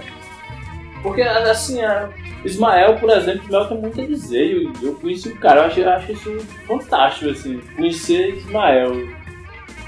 Às vezes as pessoas é, veem como normal, porque vira corriqueiro, né? Adora muito quem é de fora, assim, ah, fulano de tal, lá de fora, fulano. Um dia eu encontrei com os caras dos Hermanos num bar na, Rua Chile, tá massa esses caras aí e tal. Mas assim, eu acho massa de conhecer Ismael, né? Assim, porque é um cara que eu admiro muito o que ele diz e eu conheço o cara, eu acho isso fantástico, maravilhoso. Assim. Também você está mais próximo da história que ele está contando. É exato, Joca, Joca é um ídolo, assim. O cara que eu tenho o maior respeito do mundo, assim. E é daqui, eu conheço o cara. Eu, eu acho que falta um pouco disso na galera, assim. Dar valor pra quem tá por perto mesmo, né? Assim, o cara que às vezes nem tá fazendo sucesso. Que às vezes aí o cara começa a pessoas, ah, é meu amigo, depois o cara tá. né? O cara é amigo, enquanto é amigo ali naquele momento, e dependendo do cara tá no auge do sucesso ou não tá. Eu, eu amo o Ismael, eu amo Soares, assim, do jeito que eles são, né? Independente de ele ser famoso ou não. Eu acho que é até importante não ser famoso, a fama os aspectos meio, meio, meio complicados assim, pro ser humano, né? Alguns se deixam levar pela soberba e tal. É por isso que na política eu acho interessante perder. Eu, eu- valorizo muito a derrota. Eu achei importante demais perder as eleições que eu perdi, porque no dia que, que eu for vencedor, eu acho que eu vou saber lidar com- com a vitória. É importante perder. Assim como é importante não ser famoso também. né? Tudo a seu tempo, né? O tempo de maturação das coisas gente ter um aprendizado em relação à vida. Aí, já que você tá, puxou o assunto aí da, da política e tal, quando é que você começa a, a perceber que você pode é, contribuir politicamente, assim, mesmo que antes de se candidatar, como é que você começou? Você teve questões de produção, você começou a correr atrás de, de, organizar eventos, ou você primeiro se candidatou para depois começar a ver isso? É, começa antes, né? Eu tenho um tio, quer dizer, tinha, né? Que ele morreu ano passado. É, ele é um cara revolucionário, um cara que foi viver a vida em São Paulo e participou muito daquelas greves do ABC paulista, se envolveu é, com o Partido dos Trabalhadores na, na década de 80, no início foi um dos formadores ali, estava junto ali com aquela galera. E ele sempre vinha aqui, Parnamirim, e contava muito dessa história de luta, né? Eu achava, eu e meu irmão ficava encantado com com essa história, ele era um bom contador de história. Até as não verdadeiras era interessante, ele contava umas que a gente achava que não era real, mas era muito interessante. E tinha esse hábito de escutar a história dele, e isso foi uma semente que ele foi colocando ali política na gente. Inclusive meu irmão é leitor hoje, por, por causa dele, por exemplo, meu irmão com um livro aos 12 anos e a partir disso ele desenvolveu aí, um cara que lê muito. E é isso, e tinha necessidade, né? É, tinha contato com os mais velhos em Parnamirim e tinha muitas histórias eu me questionava porque, porque Ismael não era valorizado, porque não tinha os quadros de joca na cidade, porque a Almir Padilha não, não, não, não- tocava na cidade. E isso foi crescendo em mim, porque dessas coisas, da- da não valorização dessas pessoas, né? Das histórias antigas da cidade, porque vou muito a Pernambuco, lá o pessoal valoriza muito, né? A, a sua própria história. São bairristas, né? Assim, e aqui eu não via isso. E foi sempre essa necessidade de fazer, de tentar dar oportunidade ao, a- da forma que a gente podia. né? Aí começou a fazer os eventos na cidade, correr atrás, começar a falar. Aí a política nasce, a, a política eleitoral, a candidatura nasce a partir da necessidade de dar voz e vez a, a essas histórias, a essas pessoas que, a, do, meu, do meu ponto de vista, não é valorizada, né? E que deveria ser. Porque Ismael, Ismael, é, pode tranquilamente se comparar aí a Wagner, a Belchior, é, esse time aí. E tá aqui em Parnamirim meio que esquecido aí. Então esse, esse pessoal aí deveria ter uma valorização que até hoje não tem, né? Até hoje não tem a valorização devida. A política eu acho que ela serve para isso, né? Para equalizar socialmente e, e dar visibilidade, dar as condições necessárias para as pessoas é, se equilibrarem socialmente e ter visibilidade também, né? Eu acho que a política deve ser um, um advogado dessas pessoas, né? Político, vereador, principalmente vereador, né? Que é uma coisa mais, mais de casa, mais perto das pessoas, né? E é mais ou menos isso. A política, a política eleitoral da vontade de ser candidato, de ser eleito na cidade, nasce dessa vontade de ver a cidade ser do tamanho que, que, que eu sonho com, com que ela seja. E é bem maior do que essa realidade. Paramirim é bem maior do que isso. Que está posto aí. Infelizmente, a gente tem uma classe política que ainda não percebeu o tamanho dessa cidade. Tamanho das pessoas dessa cidade. São pessoas grandes. são patrimônios. É um verdadeiro patrimônio nós temos aqui. E não foi valorizado ainda. E foi, qual foi o primeiro ano que você se candidatou? 2008. Vereador. Vereador. Vereador Aí de lá pra cá, você estava sempre se candidatando? Sempre. Todas, todas, todas as Tanto nacional quanto. É, todas as local. campanhas eu, eu, eu participei. Então você vem se candidatando de De dois, dois, dois, dois anos. São sete candidaturas, três a deputado federal e quatro a vereador. É uma luta. Que é cansativo. Que é a corrida atrás de mim, tentaram me matar. Você acha que foi. Tem, tem questão política? Tenho quase certeza que foi. Eu sou um cara que nunca mexi com ninguém, tenho inimigos pelo menos declarados. E Na época de campanha. é, 2008, era domingo era eleição, a sexta-feira eu tava Então, entregando no primeiro ano você. É, tava entregando panfleto. A gente andava fazendo um monte de anúncios na cidade com carro de som. Na sexta-feira, domingo era, era a eleição. Na sexta-feira, eu tava entregando panfleto da rua, vou pra casa, um monte de moto corre atrás de mim. Eu entrei na casa de um amigo meu, saí pulando um muro, não sei o que, os caras me dizendo que eu me matar. Quebrar minha bicicleta. Foi isso. Eu passei sábado e domingo trancado dentro de casa com medo. Me tiraram de circulação dois dias, cara. A data da eleição. É. E aconteceu. ne- nesse meio tempo de candidatura, é, como é que você continua atuando? Não, aí a gente tem, né, os nossos projetos, biblioteca, o Carnaval do Biscuit, que é um movimento mais cultural, musical, Papai Noel Punk. Isso não só eu, né? Eu gosto sempre de frisar que não é só eu, tem um grupo de pessoas, né, que, que faz isso, né?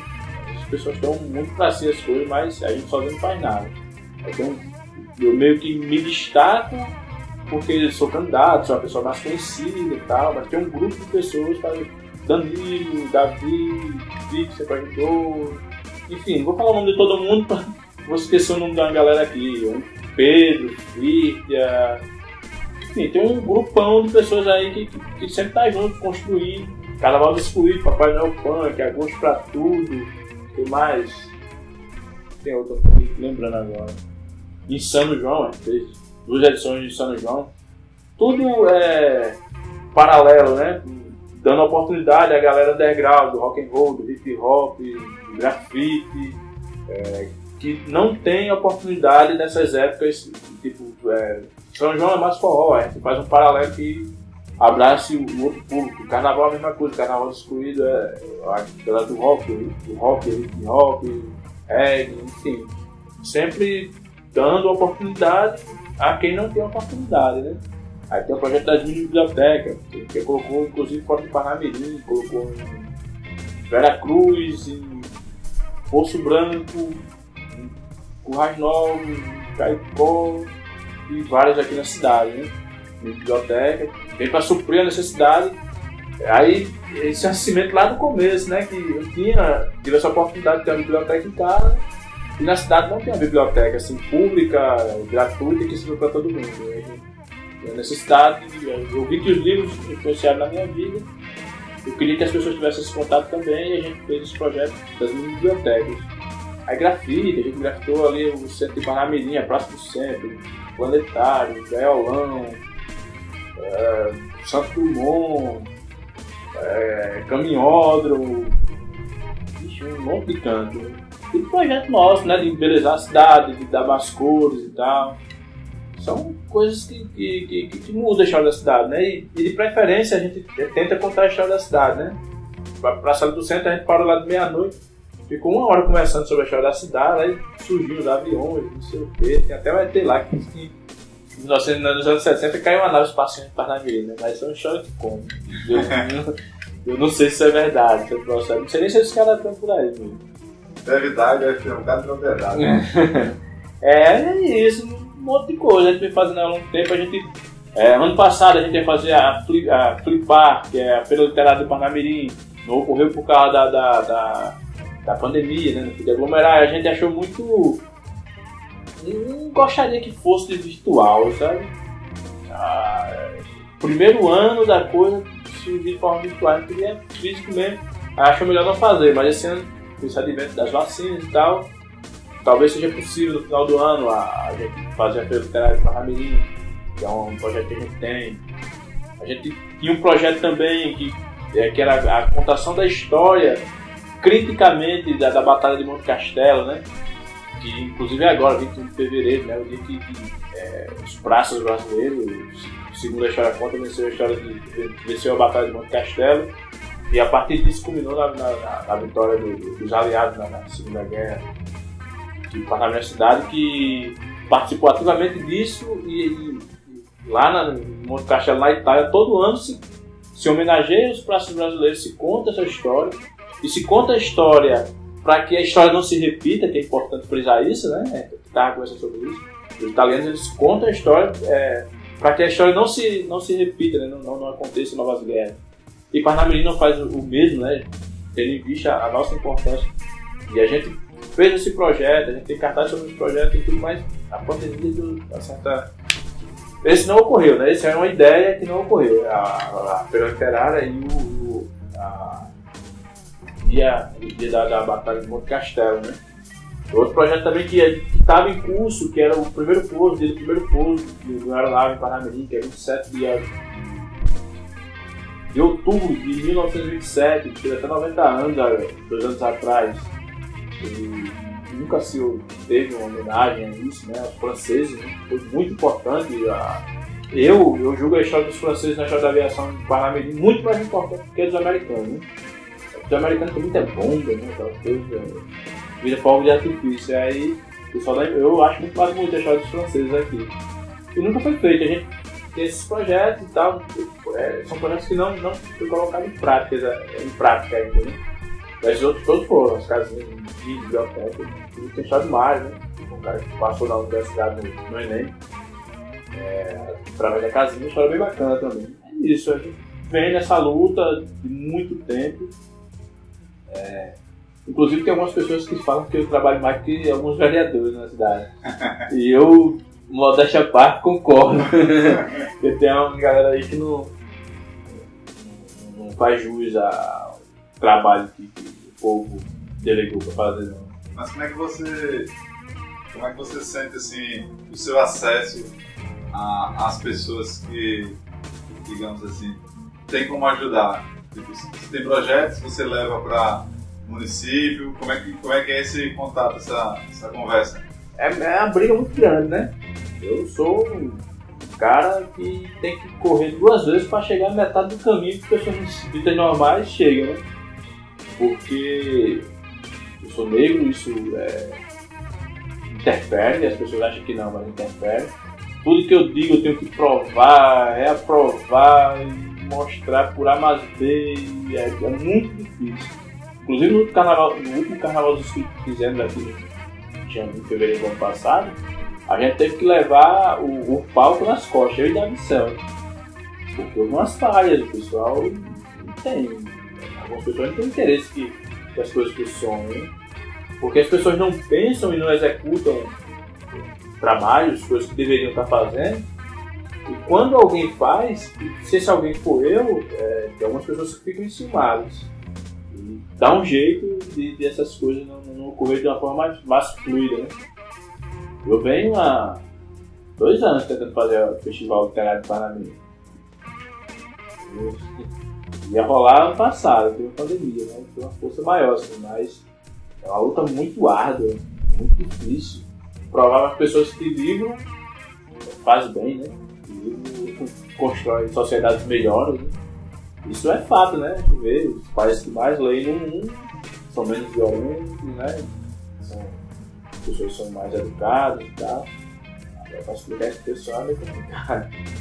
É difícil, é difícil. Acho que a gente deveria ter. As pessoas deveriam colocar nos lugares certos as pessoas certas, né? Infelizmente ainda as pessoas estão colocando pessoas que não, que não lutam de verdade pela cidade. Estão preocupadas com o seu bem-estar, sua própria vida e não com o coletivo. Né? Não sabe elas que se o coletivo está bem, automaticamente ela não está bem. Acho que falta esse entendimento aí, uma parcela da sociedade. Tocha, é, aquele museu, acho que não sei se chama Museu da Aviação, né? Centro Cultural do Parnamirim. Como é que você teve alguma, alguma participação ali na, na, na gênese do negócio? É, inclusive, é, tá documentado né, nos anais da Câmara Municipal do Parnamirim, eu pedi uma, uma sessão, é, todo cidadão de Parnamirim, ele pode, é, no, na última sessão do mês, é a Tribuna Livre que se chama, né? Você faz um requerimento e acessa a Tribuna Livre para é meio que você é um vereador naquele dia, né? Você tem direito a, a falar lá na tribuna por meia hora. E eu tenho esse requerimento documentado e tem nos jornais da Câmara, vi. É, do dia que eu subi à Câmara para pedir que fosse feito em Panamirim é, exatamente aquilo, né? É, o resgate histórico da nossa cidade. Né? Fiz isso, inclusive, quando foi para fazer o aeroporto, o centro cultural, fui convidado para participar né, das conversas e tal. Apresentei o pessoal da Fundação Rampa, o Fred, o pessoal aqui da Prefeitura de Parnamirim, a Secretaria de Turismo, se eu não me era do Turismo, é, para ser feito, né? E a gente conversou muito e tal, discordei de algumas coisas, né? Da história. Porque, assim, o pessoal dá um certo valor é, para a história da guerra, exclusivamente da guerra, mas eu, como parnamirinense, tenho que defender minha cidade, né? E a história da aviação em Parnamirim começa muito cedo, com os franceses, com o Achê, com o Leibris, com o Costa, com essa galera. E não se tem quase nada lá assim, sobre esse pessoal. Eu, eu, o pessoal sabe lá que eu não concordo, né? Eu acho que o Centro Cultural ele deveria até abranger um pouco mais, né? Porque tem a história dos quilombolas, em Parnamirim. Não sei, não sei só a aviação, né? Mas tem um pouco mais de corpo, falar um pouco mais da cidade, de outros acontecimentos e tal. E não tem, eu acho que é uma falha isso, né? Alguém que vem aqui para Parnamirim não quer saber só de avião, né? Quer saber da cidade. Eu, como parnamirinense, é, por amor, né? Que eu sou nascido em Pernambuco, mas estou aqui desde 9 anos de idade. Acho que deveria ter um pouco mais disso, né? Porque a gente tem história de, de, de, dos americanos que não que não é contada lá. Por exemplo, é, a questão da, dos alimentos, né? É, não se conta lá que o pessoal do Parnamirim e Natal, que é a região metropolitana, quase passou fome, né? O alimento ficou escasso porque toda a produção de alimento ia para os soldados americanos. Não se conta isso, deveria se contar. Tem outras histórias obscuras que deveriam ser contadas, que não está lá assim, história bonitinha, hollywoodiana, das bombas, dos aviões e tal, beleza, mas eu não, consigo não consigo concordar assim, 100% com aquilo. Eu acho, eu acho que é interessante ter o centro cultural, eu acho ele necessário, mas ele deveria ser um pouco mais amplo. Ou bem mais amplo, né? Um pouco mais. Até deixar da própria guerra mesmo, que, que não é contada de fato, né? gente estava conversando e você até que me alertou para isso, né? Que a história da guerra deve ser contada, né? Para que não seja repetida, né? E eu acho que lá não tem essa função. Contar a história para que ela não, não, se repita, né? Porque todas as guerras é, são. Eu abomino guerra, né? E somos homo sapiens, pelo menos é, é o que dizem. Sapiens sapiens, né? precisa mais de guerra, precisa de diálogo, né? E aí o Centro Cultural, o Museu da Aviação, da Guerra, acho que tratam mais assim como Museu da Guerra, deveria existir com essa, com essa intenção de contar a história para que ela não se repita, né? Como centro cultural deveria é, abraçar um pouco mais a cidade, contar outras histórias, e tem muitas histórias de Paramirim que não, não tá lá. Acho que vai minha crítica a, a, a todo espaço, uma crítica construtiva, né? Porque como ele está ainda.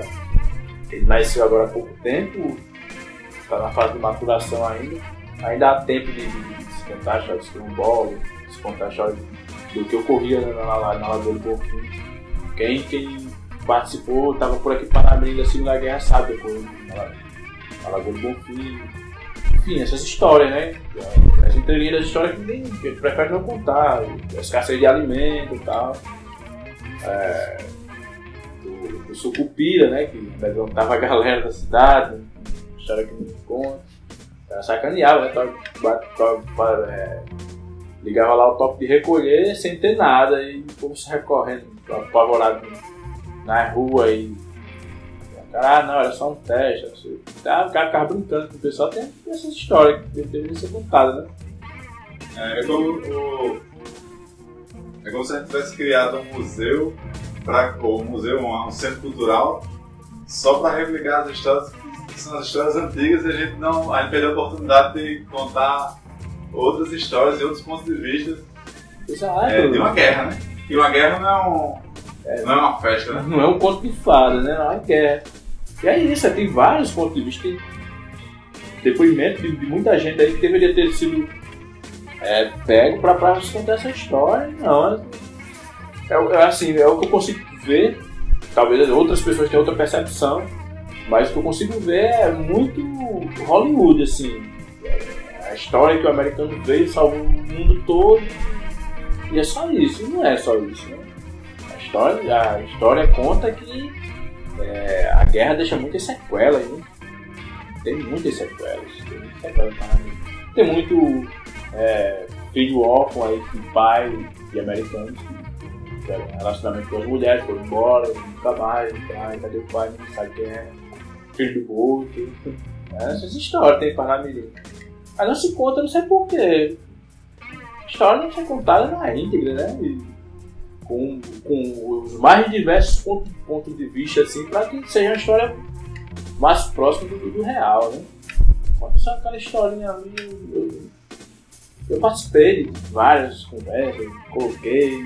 Essas conversas tinham, além de representantes do município, da, prefe- da prefeitura, enfim, não sei. é, Aí tinham pessoas da aeronáutica também, militares, do exército, como é que era? Não, no primeiro momento não. No primeiro momento foi o pessoal da Fundação Rampa, Secretaria de Turismo e eu e mais umas duas pessoas. Mas aí, eu acho que aí até tudo bem, eu só acho que deveria é, isso ser, ser mais dinâmico e estar sendo convidado mais pessoas para estar tá contando essas histórias, né? essas várias histórias, né? esses vários pontos de vista, porque senão fica muito pobre. Se botar, beleza, bonito, um avião lá, tá, não sei o quê. Mas hum, a função prática que é de contar. Ah, eu vou para Paraíba, eu vou no Museu da Paraíba, eu quero saber do, do aspecto antropológico, arquitetônico, a vida das pessoas e tal. E vou querer saber dos americanos, é, da guerra que, que, que teve um- uma, uma parte lá também, né? Dos nazistas né? de Rio Tinto, por exemplo. Eu vou querer saber dos nazistas de Rio Tinto, eu não quero saber dos índios, tá? E Parnamirim não queria saber só do avião, não. Tem vários aspectos, várias, várias outras coisas para ser contado. Mas eu deixo a crítica construtiva que, que as pessoas possam ouvir e dar andamento, né? Tem um monte de gente aí que tem um monte de coisa para contar. É, você tinha falado é, sobre a questão da a história um pouco mais machista, assim, porque você falou o nome das ruas, né? Todas as ruas têm nome de, de militares, de homens É. militares, né? E, e falou das enfermeiras e tal. É, como é que você vê isso? Assim, é, a forma como foi dado destaque a certas figuras e outras não. É machismo puro, né? Porque o, o batalhão de enfermaria aqui, que era, era praticamente só mulheres, era quem os soldados, porque saía aqui os, aviões para lá, quando voltava, estava cheio de corpos e soldados feridos, né? da guerra lá. E era esse batalhão de enfermaria quem salvava a galera, salvava todo mundo. Não tem um nome de uma enfermeira na cidade, nome de uma rua. Mas tem. Tenente Osório, Capitão Clementino Campos. É só homem, não tem. Laura Engels, que. É, não, Laura Engels é outra. Amélia Hart, que foi a primeira mulher a cruzar o Atlântico num, num voo é, sozinha tal, não sei o que, só não tem parar ninguém. Não tem uma citação dessa mulher, né? E é uma das pessoas mais importantes da história da aviação mundial, Amélia Hart. E não tem, não tem. É, nome de nada, uma citação dela não tem aqui para mim. É Laura Engels, que é outra mulher, aviadora. Enfim, é uma história. É totalmente machista, totalmente machista. Não, não, se tem a citação de uma mulher. Batalhão de. Você imagina, todo dia baixava aqui não sei quantos aviões com um monte de soldado ferido, baleado, não sei o que, com o braço arrancado. E era essa galera que cuidava, limpava, visitava, salvava a vida literalmente, né? E não tem. Assim como o soldado que chegava, é uma história amputada, né? Exatamente. Até no, no, Centro Cultural é uma história amputada porque conta um, só uma parte é, bonitinha ali do. Tinha muito, né? Tinha muito. Muito, muito soldado e chegava um monte de corpo aqui na cidade, todo dia, todo dia. Era assim, um avião dos aviões vinha pra cá, dos Estados Unidos pra cá, e daqui pra África guerra, aí voltava da África pra cá, deixava o moto ferido, todo mundo. Aí o que? O, o direito que as mulheres tinham era de estar do outro porquinho, né? Inclusive do avião, com soldados, aquela velha chave machista, né? Era a única coisa que sobrou pra elas, porque o resto não tem. Eu não, não, não conheço um nome de uma rua, uma citação de uma mulher dessa época aqui na cidade. Toda a história da aviação eu não conheço. Como é que é a história do. É de Edgar Dantas, é? A história é, Edgar Dantas, é. Como é que é essa história do Edgar Dantas? Porque foi feito. Porque o primeiro é, aeroclube do Brasil construtor avião próprio e hangar é, foi aqui. Só que em Natal, né? Em Parnamirim.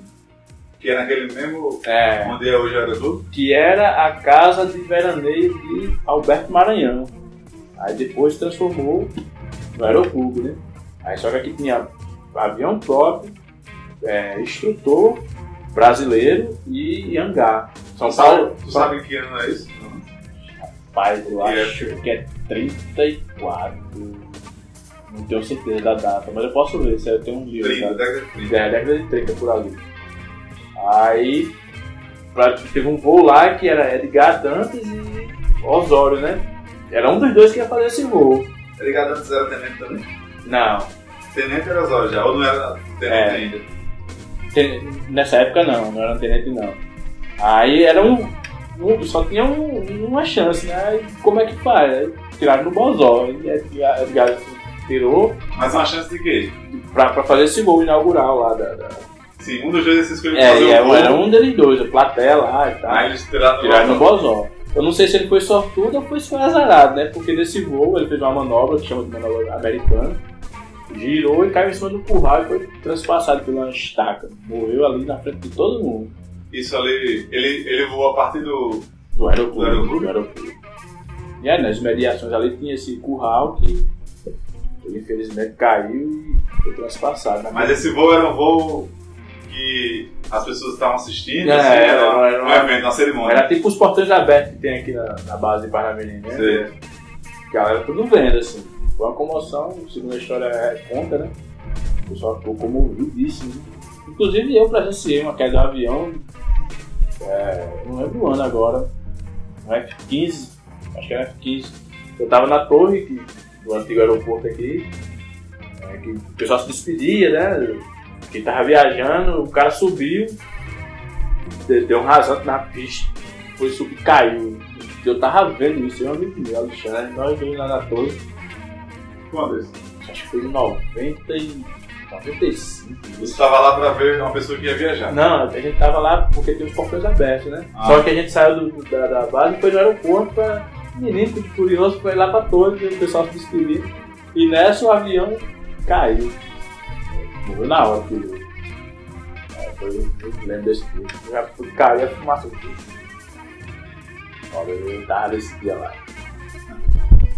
que é isso. De Natal. Foi o prim- São Paulo tinha aeroclube, Rio de Janeiro tinha aeroclube, mas não tinha avião próprio e os instrutores eram italianos. Né? Tem até a história de um- de um- cara que tinha um brevet italiano que no 7 de setembro os caras estavam desfilando Natal, né? Os americanos com os brasileiros desfilando 7 de setembro. E esse cara que tinha um brevet italiano fez uma manobra em cima desse desfile, só que ele fez uma manobra numa forma, ele fez na formação de ataque, né? E a galera saiu tudo correndo com medo, achando que os caras estavam sendo atacados.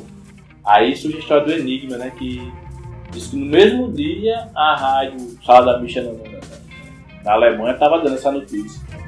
Dizendo que os soldados brasileiros tinham saído correndo com medo, um polvorosa, porque alguém do- com brevet italiano tinha feito uma formação de ataque, história assim. né? Aí os caras ficaram perturbados, né? Como é que os caras sabem disso, né? Aí foram ver tinha essa máquina que mandava a mensagem é, direto para a Alemanha. Cemitério do Alecrim tava essa máquina. O- Você chegou a visitar, Tocha, o, o cinema da base? Não. Já vi assim, mas você fala assistir filme? Sim. Não, não. Eu lembro que minhas tias frequentavam, eu era muito criança e a gente morou ali na, na Pesada do Moro, perto do portão da base, e minhas tias frequentavam o cinema.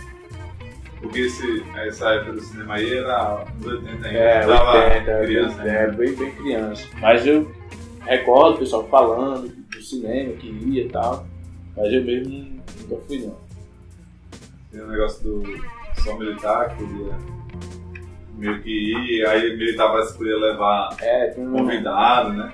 tem umas histórias assim. Tem uma, não sei se foi só por uma época ou se era assim, Não, mas teve uma época que, que, que abriu. possível. Eu acho que foi até um, um certo período. Eu não tenho certeza não, mas acho que. Porque minhas tias iam, né? Tinha um dia também. É, algum dia específico na semana. Mas elas sempre iam. Eu lembro que vai na base, tem uma época também que Era só de só pelo militar, às vezes um militar indicando você É. entrava, né? Depois abriu Depois também. abriu, né?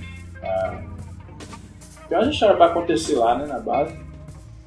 Ter startup lá dentro. Inclusive, foi nesse lance que eu fiquei sabendo. Tá Agora é do Estado, né? Não, assim, a, A escola. os militares é, do estado. Mas lá dentro, lá onde era a estrutura do, do hospital, da escola, eu acho que do cinema, vai ser cedido por Sebrae, grupo, aí vai ter as startups, vai, vai ter um lance de visitação, né? Que é anexo ao, ao centro cultural. É um projeto, né? Esse, isso vai. Você, assim como ativista cultural, político, como é que você acha que, que as pessoas do Parnamirim podem se organizar ou podem contribuir para melhorar a realidade do Parnamirim? Tanto historicamente, né, para contar, tentar entender a história melhor, quanto é, socialmente, né? Você falou, tocou num ponto importante. Eu, porque até um projeto que eu tenho para esse ano ainda. Eu pretendo esse ano é, dar início a um movimento para ser criado o Instituto Histórico, Antropológico e Geográfico de Parnamirim, que é para instigar, provocar essas pessoas que, que sabem é, da história da cidade, é, se unam em torno disso e a partir disso é, se dê a importância que eu acho que, que o Parlamento merece. Os mais antigos, as pessoas que têm documentos e tal, se reunir ali tudo num canto. Acho que o Instituto Histórico, Antropológico e Geográfico ele é um projeto para esse ano. Eu, faz alguns anos que eu penso nisso. Eu acho que chegou a hora do vamos ver, porque senão daqui a pouco passa, morre todo mundo, quem tem alguma coisa para falar e a gente Mas você, tá, você já tem contato. Quem é que você poderia citar, assim, de pessoas que têm. Que têm acervo, ou que, que sabem muita coisa de Parnamirim, que poderia contribuir com. Ah, tem muita gente, é, muita gente. Tem Nilo, que é o gênero de, de Josafá Machado, tem Valério, filho de Santiago, que foi vereador por 10 mandatos de Parnamirim, é, tem o próprio Nestor Lima, é, pô, tem, tem, tem muita gente, tem muita gente. Samuel, Marcos da Ótica, então, tem muita gente, muita gente mesmo. Você já conversou com, Pastor já conversou com todas as pessoas assim, em algum momento? A grande maioria delas. O Pastor Júnior, um cidadão que eu conheci há pouco tempo, mas ele está conversando com você, ele fala de todas as casas do centro de Parnamirim que morava nelas. Né? Ela é um pessoal que tem uma mente privilegiada, assim, recorda o nome de pessoas. Tem muita gente ainda, ainda tem, né? É por isso que eu acho que é urgente a gente fazer esse trabalho, eu acho importante isso que você está fazendo, justamente por isso, né? Captando essa história, porque somos perecíveis, né? Daqui a pouco vai-se embora um. Já coisa assim daquela palavra que era um cara que. os primeiros comerciantes da cidade, daqui a pouco vai o outro, vai o outro, daqui a pouco não tem mais como. É interessante que essas pessoas contam a história, né? Esses documentos, assim. Mas é- essas pessoas que você já, que já conversou com algumas, principalmente as mais antigas, você, você percebe é, é, elas contando histórias é, com ponto de vista que não sejam esse mesmo da, da, da guerra e tal? Exatamente. Coisas mais Exatamente, exatamente isso. As pessoas falam de política, falam de, de, de outros aspectos da feira. Né? A, ci- a cidade é formada de tudo isso, né? É, a influência de quem foi prefeito É. naquela época. Onde foi a primeira feira, onde foi a segunda, a primeira que foi a senador João Cão, a segunda que foi na, na feita a casa de Celestino Potiguar, que foi quem fez a primeira feira em Panamirim. As pessoas até que gostam mais dessas outras histórias, né? A- Aquela casa foi de fulano, fulano morou ali e tal. Tem, tem isso, né? Aí fala de Netão, de Bandeira, dos prefeitos da cidade. A história da guerra, pra esse povo, é meio que secundária. assim. A não ser que seja um cara que foi civil na base, ou que teve um, o pai ou o avô ali, né, militar. Não tem como fugir também, né? Tava ali, né? Mas as pessoas contam outros aspectos, as primeiras casas de Parnamirim, tem, tem muito isso das casas, quem morou ali, quem fez a feira, quem era a feira, a história dos lobos de, de Parnamirim, né? Caçula do Baião, o Jumento Pistão, tem até a história do Jumento Pistão o foguete, Parnamirim 2, né? Disse que era um cara meio. É... Não, não era Parnamirim 2, não. Era um outro foguete que o cara tentou lançar ali pra esconder o palácio da cidade. E o foguete não subiu. Aí tem umas histórias engraçadas, quando tinha a festa no Potiguar, que o pessoal amarrava o jumento pistão na frente da, do Potiguar, pra pegar a jumenta. E era um bazar, né? Assim, brincadeiras da época, o posto do vinho, que as lavadeiras iam iam lavar roupa lá, que é um lugar que eu estou lutando já faz algum tempo para que seja um, um parque ecológico, né, zona de proteção ambiental permanente. E eu acredito que vai acontecer isso, está bem adiantado. E essas Nem- histórias que você você estava mencionando aí, isso é coisa que você ouviu de pessoas contarem, você leu? Onde é que você descobriu essas coisas? grande parte eu escutei, a maioria das partes foi pessoas contando. Então a nossa história basicamente ainda está na tradição oral. né? Oral, exatamente. Eu gosto muito de, de- de escutar os mais velhos, assim, eu gosto de ouvir história, né? E quando começa a falar dessa história de Panamirim, eu, eu já às vezes eu chego até muito chego atrasado no centro, cara, disso. o cara começa a contar a história, porra, que vou ficar aqui, né? Tá explicado. É, aí começa, eu, eu sou muito interessado por isso, assim, eu gosto muito de ouvir essas histórias.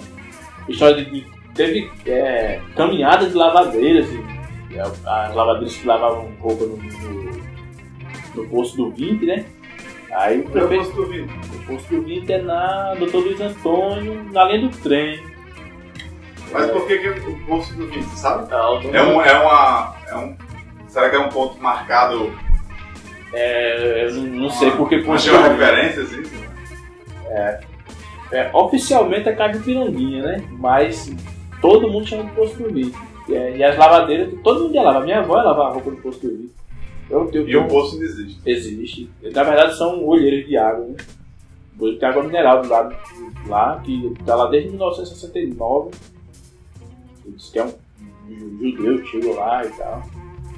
Tem a história que tem um americano lá perto também.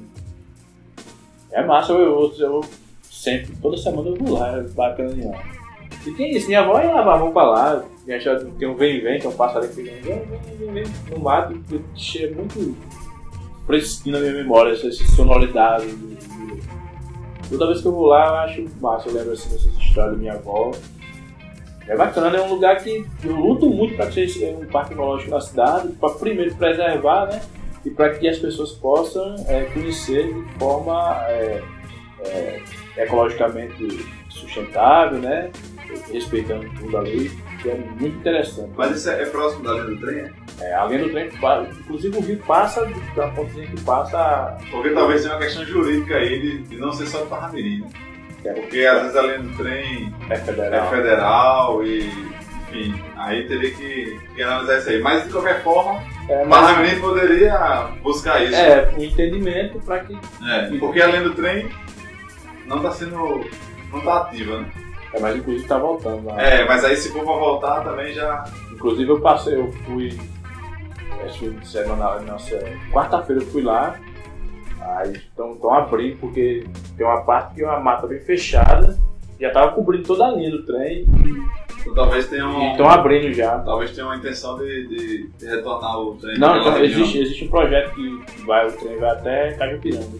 É, então se tiver, se tiver como fazer isso que você está pensando, teria que livrar a linha, né? Assim. É, mas isso são coisas que para o poder público não é tão difícil fazer. Até pela área, geograficamente falando, a, a linha fica um pouco afastada. Em algum momento é que ela entra nessa área. Sim.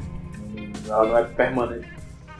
Ela entra em algum momento e também sai um pouco a quilometragem. Não é muita coisa não. Mas é, é- é tranquilo de fazer. é- aí é de interesse das pessoas. Porque eu gostei como explorar isso até economicamente, né? Tipo o parque o Bosque dos Namorados de Natal, você cobra entrada, tem eventos, shows e tal, trilhas, campos. O ambiente é muito propício, muito bonito o lugar. Várias bambus, furão, tudo. fauna e flora lá riquíssima. Antes se você falar dessa questão que a história também basicamente está na tradição oral ainda, eu ia perguntar a você é, sugestões para quem está nos ouvindo de como conhecer mais a história do Parramirim. É, mais é, com fontes físicas assim, você, você tem como indicar alguma coisa? Ou é mais essa questão tradição oral mesmo, vai ter que tomar um cafezinho? Primeiro é. A, a primeira coisa que eu diria é converse com os velhos e com as velhas, né? Depois tem o, livro, né? A Boca de Ferro lá. Mas tem muito pouco, coisa é, física tem, tem quase nada sobre Boca de ferro? É, no- nos tempos da- das bocas de ferro. É um livro que conta um pouco da história de Panamirim, mas bem superficial, assim, sim. Mas é alguma coisa, né? Pra quem não tem quase nada. Eu acho que falta muito isso. É um trabalho importantíssimo que você está fazendo. Eu acho que instigar aqui os escritores, o pessoal que tem um domínio aí das letras, para escrever mais sobre a cidade, documentar, porque Panamirim está nisso, na tradição oral ainda. né? E as pessoas já estão idosas, né, assim, que viveram essas, essas histórias e hora morrem, né? E carrega com ela aquilo tudo. E um momento eu, eu, eu, eu, eu sou muito sentido assim com. Porque ninguém é, pegou um depoimento de Zezinho da Casa Parnamirim. Pessoa. O primeiro comerciante da cidade, né? Ele tem muito pra falar, não tem mais. Agora alguém que vai falar. Alguém que vai falou. falar o que ele falou, já não tem a mesma. É, né, aquela. Infelizmente, né? É por isso que eu acho importante. Ele coloca aí, né? A galera que escreve, documentário, pra, pra fazer isso. E eu vou é, brigar muito por isso, pela questão da criação desse Instituto Histórico e Geográfico e Antropológico, para que possa é, até para juntar esse povo que escreve, que faz documento, documentário, vídeo, é, podcast, enfim, as mais variadas maneiras, né? Juntar todo mundo num canto, ó, bater papo, trocar ideia. Às vezes junta um cara que escreve, um cara que, que, que- que grava, um cara que escreve roteiro, sei lá, sai documentário, sai um livro, sai, sei lá. Eu acho que é importante isso, é, é uma necessidade da cidade, né? Uma necessidade da cidade, porque, como você mesmo frisou, é tudo muito oral. É conversar com os velhos. E é isso, eu cheguei atrasado no centro cadeira, eu cheguei num canto com um cara falando, um dia desse eu tava ali, eu ia almoçar, chegou o Nilo. Falando sobre Celestino Potiguar, não sei o que, eu saí de lá de 5 horas da tarde, no meio da rua. Eu e ele, não tinha mais ninguém. Era um sábado de tarde, sábado de tarde tava ali. Não tem ninguém na rua. Pô, não sei. Sei por cada história. Tocha, a gente tá já se caminhando do fim aqui. É, eu gostaria que você primeiro deixasse o seu contato, porque provavelmente vocês vão ouvir isso, vão querer entrar em contato com você, trocar uma ideia, conversar sobre o Parmirim, conversar sobre o que você propõe, assim, em termos culturais e tudo. E queria que você deixasse alguma sugestão para as pessoas, para as pessoas comuns como nós, que querem conhecer Parmirim, querem entender melhor, querem participar mais além do ano eleitoral, querem se envolver com a história mesmo. Ou no Instagram lá, com Tocha Lopes, né? Aí eu tô disponível, né? Eu, eu, de vez em quando eu faço uma, uma, umas, umas trilhas né, lá no posto do. Dá até você, pra, vai lá, pra poder documentar isso. É...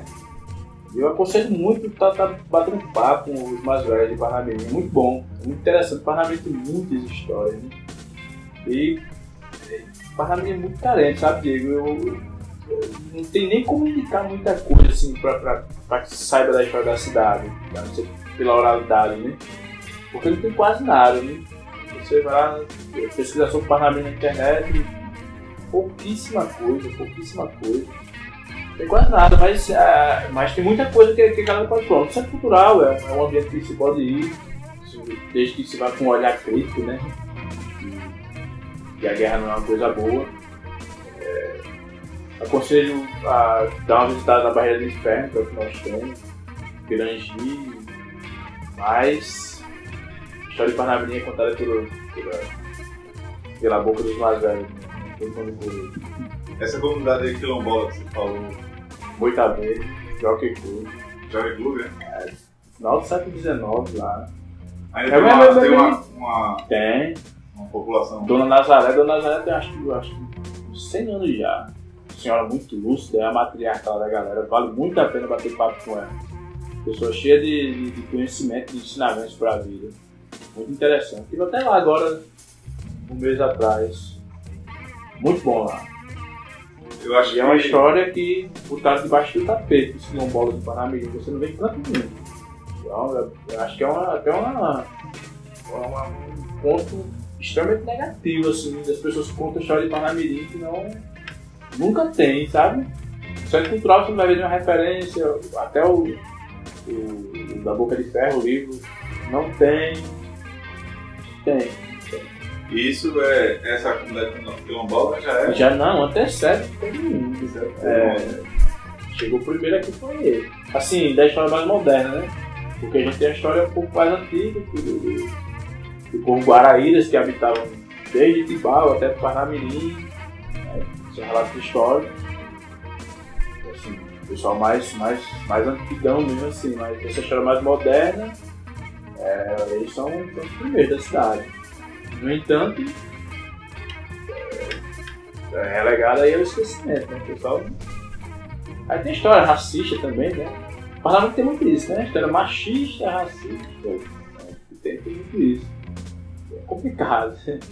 Ô, eu queria deixar uma sugestão aqui pra você, Tocha. Você falou que de vez em quando faz umas trilhas, né? Convida o É. pessoal para fazer as trilhas no posto do 20, né?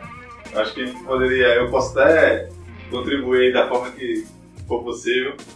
De repente montar um roteiro é, em, pontos, pontos importantes da história que não foram contados pela história, tipo é, na comunidade quilombola. Não sei se você já tem esse projeto, talvez você já tenha, mas além do posto do 20, comunidade quilombola e alguns prédios históricos, fazer uma espécie de, de roteiro turístico que às vezes acontece em Natal, por exemplo, o pessoal da, da do instituto lá do Dom Cascudo, não sei o É. nome é esse, mas eles fazem, mas aí mostrar mais um, pontos que não foram mostrados na história do Parnamirim, né? Essa história de interessante. Ilha Rabase e tudo.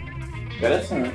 E a trilhazinha do, do, do Porto do Vito é, é rapidinho, é um quilômetro e 600. A gente vai sempre pela linha do trem e volta pelo rio. Eu estou tentando, um grupo aí, a gente é, atacar o, o cemitério do, do- que tem lá em Cajupiranga. É do povoado indígena, que agora não me recordo o nome do povo. Não é um lembro. cemitério desativado? desativado. As ruínas. E tem, uma, e tem umas ruínas também de uma, de uma estação de trem, né? O, que o trem parava lá, né? tem uns engenhos, engenho de mano, engenho Cajupiranga, que o trem parava lá pra pegar é, rapadura, mel, só que é só as ruínas, né? Foi desativada a linha férrea daquela região. E tem um cemitério do povo caiçara. Inclusive diz que Lourdes de Pão é oriunda desse povo, do povo caiçara. Saiu veio para Parnamirim e tal. Mas. Mas esse povo caiçara já fica ali perto do. Cajupiranga. Cajupiranga? É, Cajupiranga. Mas foi dizimado, né? Ficou só o cemitério, inclusive o pessoal fez condomínio, fez um monte de casa lá, talvez ele já Por cima. de esqueleto, né, de restos mortais, e possivelmente cerâmica. Não estudei a fundo o caixada, não sei se eles podem dizer cerâmica, mas eles viveram lá e tem esse cemitério lá, ruínas. né? Talvez o pessoal tenha até invadido, tem lá. Para que o povo pega o piranha não tá, senão ficar com medo de, É, morar no de morar lá, mas tem lá isso aí. Tem, Beleza. tem aqui, né, do Machado também, perto de rua, as ruínas da, da casa que seria dela também. Tem, tem, tá, não tem muita coisa, né? Então, infelizmente, mas a gente tem um trabalho grande pra, pra fazer. É, de, Não tá de selecionar essas coisas, É. separar e contar, né? gravar, sei lá, quem escreve, escreve. Eu queria ter o dom da. Eu acho bonito no livro, sabe assim? Não, não que as outras eh, formas de comunicar não sejam interessantes, mas sei lá, um livro, ah, aqui a história dos quilombolas, sabe? Acho massa. Mas aí tem quem tem esses dons, né? De escrever, de É, importante é. É, importante é que conta, né? Eu, eu, eu me considero um instigador disso, assim. Tá falando, gritando, e as pessoas que. Alguém que capta a ideia e faz a sua forma, né? Quem é, entrevista, entrevista, quem escreve, escreve, pinta, e, e assim. Eu sou o instigador.